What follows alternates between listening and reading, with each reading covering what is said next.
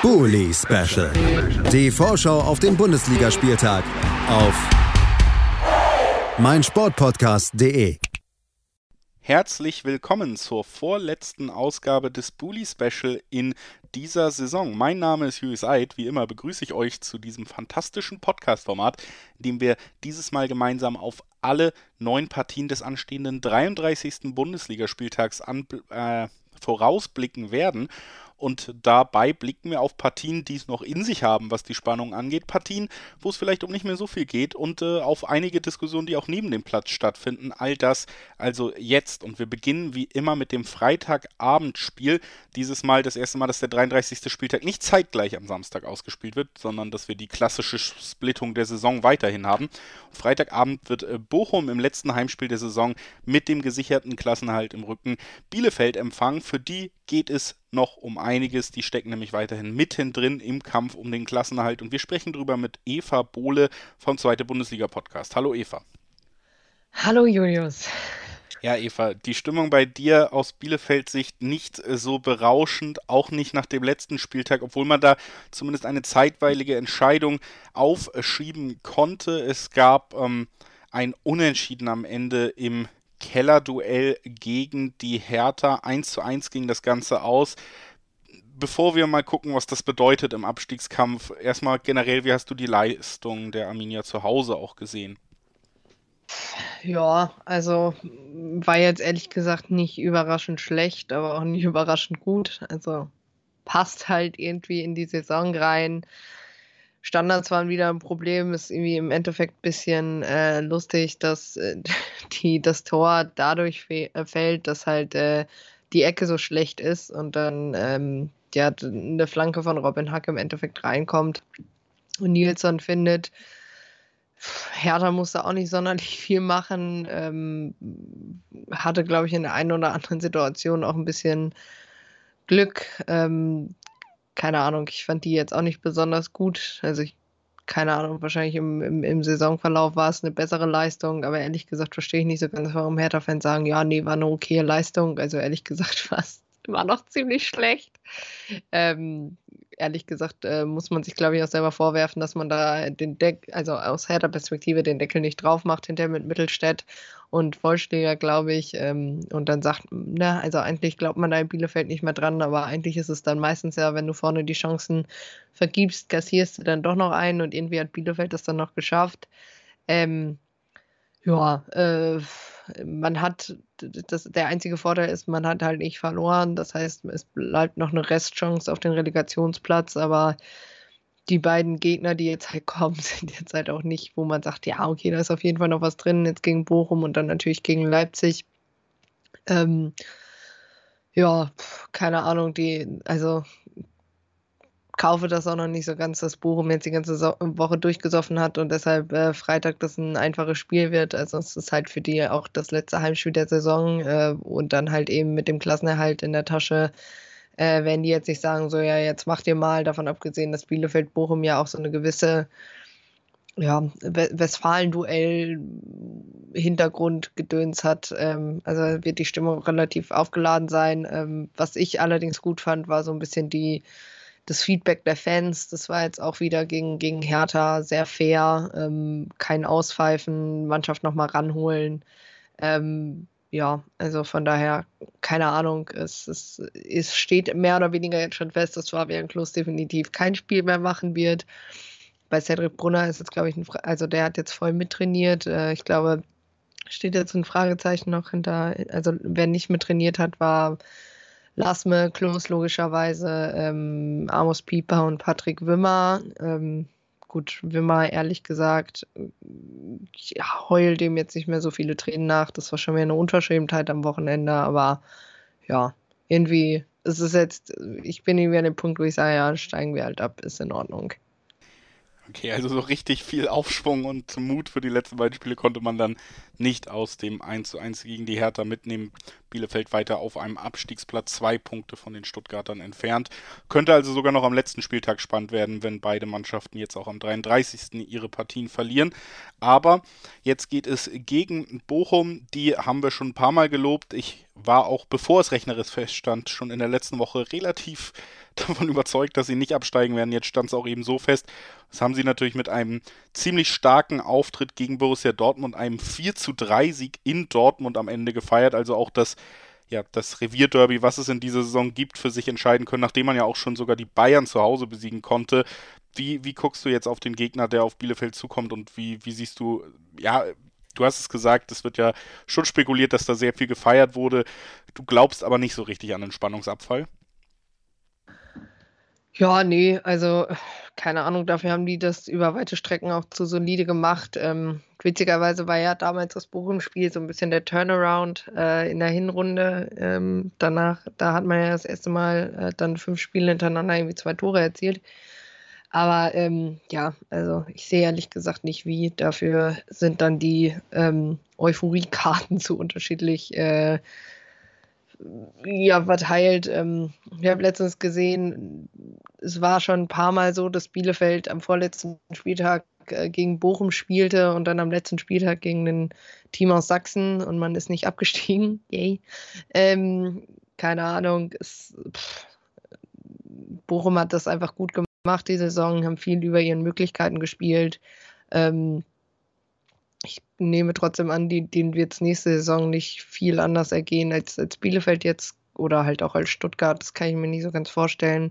Ähm, dafür äh, ist halt einfach die Schere zu, zu groß. Ähm, da übrigens ein sehr, sehr empfehlenswertes Interview mit Markus Rehek ist äh, also für die Finanzen bei Bielefeld zuständig ähm, und hat halt nochmal gesagt, also da muss ich jetzt was tun, da muss ich auf jeden Fall nochmal bei der TV-Geldverteilung äh, was tun, auch gerade so für Vereine eben wie Bielefeld, wie Bochum, ähm, selbst irgendwie Augsburg und Mainz, das funktioniert so nicht. Ähm, das ist dann einfach, das ist kein fairer Wettbewerb so. Und äh, da würde ich auch zustimmen. Also beispielsweise, wenn jetzt auch Darmstadt hochgeht, äh, die spielen super coolen Fußball in der zweiten Liga, aber du wirst es halt kaum schaffen, das so in der Bundesliga durchzuziehen, weil du dich so eigentlich diesem unfairen Wettbewerb anpassen musst, dass du meistens es halt einfach nicht schaffst und das ist irgendwie, das ist extrem bitter und ich glaube, da muss tatsächlich auch mal was passieren und ähm, daher, wie gesagt, kann ich sehr empfehlen, dieses Interview mit Reak. Ich glaube, äh, die Linie, die er fährt, ähm, da können sehr, sehr viele Vereine wie Bielefeld mit der Argumentation mitgehen. Dann lass uns vielleicht auch nochmal vorausblicken, so ein bisschen unabhängig vom Liga oder von der Liga-Zugehörigkeit, die es dann am Ende in der Saison werden wird. Es ist schon gesagt, Fans äh, fair. Ähm, es ist jetzt kein, nicht das Gefühl zumindest von außen, dass wir hier den Abstieg eines absoluten Chaos-Clubs sehen, wo dann alles zusammengebrochen ist. Was glaubst du denn, wie ist die Arminia, egal wie es jetzt am Ende dann ausgehen wird, für, für die nahe Zukunft aufgestellt?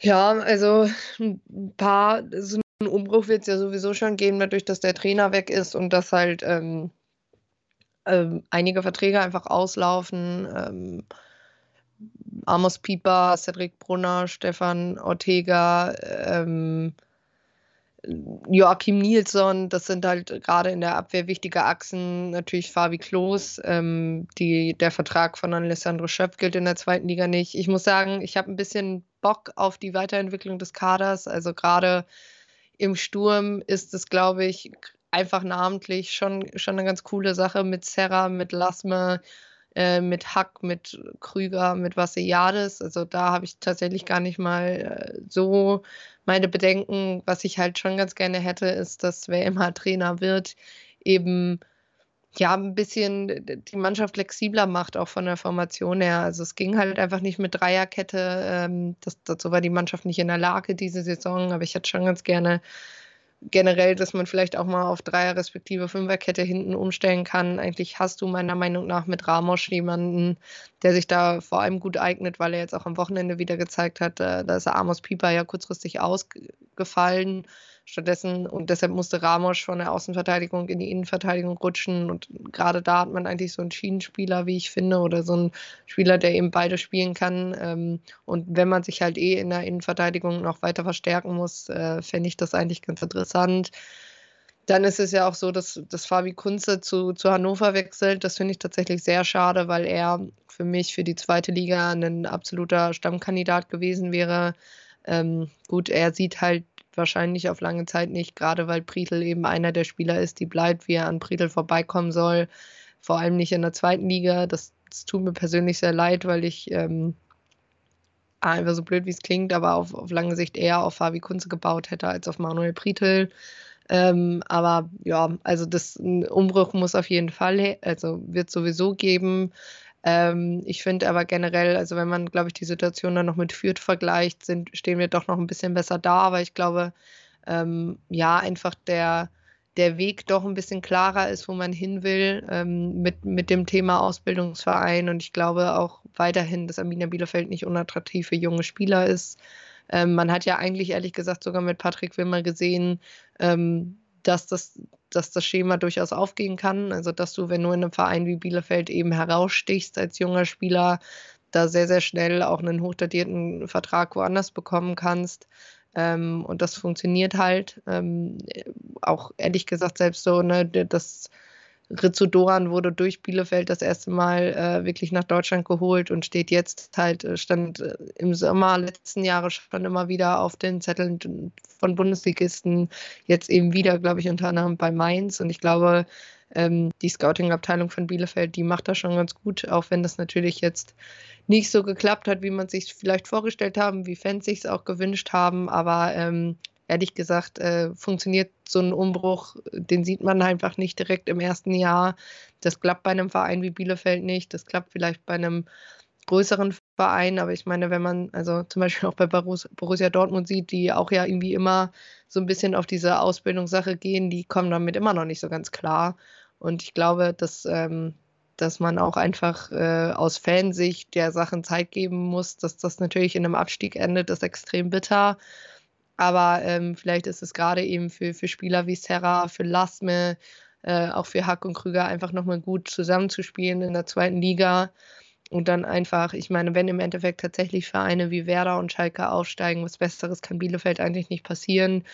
Du hast dann ehrlich gesagt ähm, einfach eine ausgeglichenere Liga und ähm, ehrlich auch, auch da nochmal, Bielefeld hat schon mal gezeigt, wie man aus der zweiten Liga extrem eindrucksvoll aufsteigen kann. Und ähm, ja, ein Großteil des, des Kaders kennt die zweite Liga einfach und das ist dann, glaube ich, ein unfassbarer Vorteil, weil du eben nicht mit super vielen Spielern in diese zweite Liga gehst, die keine Ahnung, wie das funktioniert.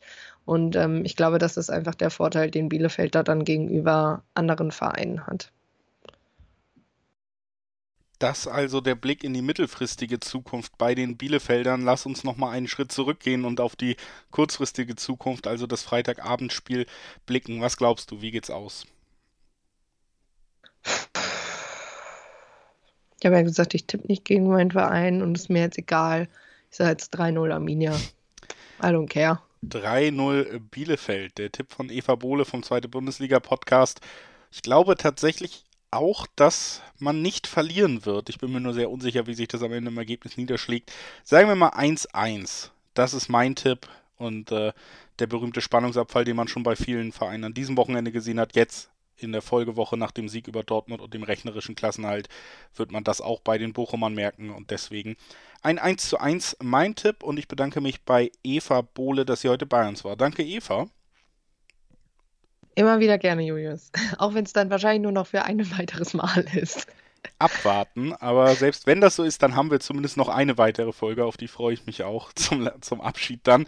Aber ich drücke die Daumen, bedanke mich, dass du da warst und äh, wir, liebe Zuhörerinnen und Zuhörer, gehen in eine kurze Pause, um dann gleich mit den Samstagsspielen weiterzumachen. Bis gleich. Schatz, ich bin neu verliebt. Was?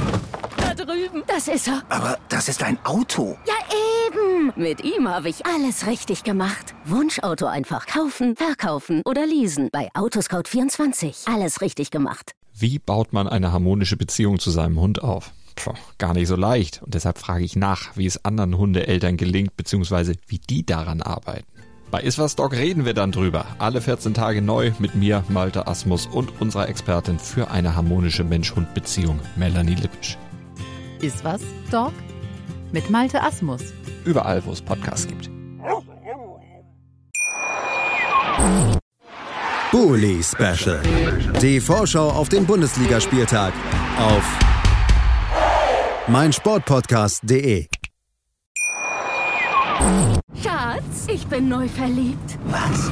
Da drüben. Das ist er. Aber das ist ein Auto. Ja, Mit ihm habe ich alles richtig gemacht. Wunschauto einfach kaufen, verkaufen oder leasen. Bei Autoscout24. Alles richtig gemacht.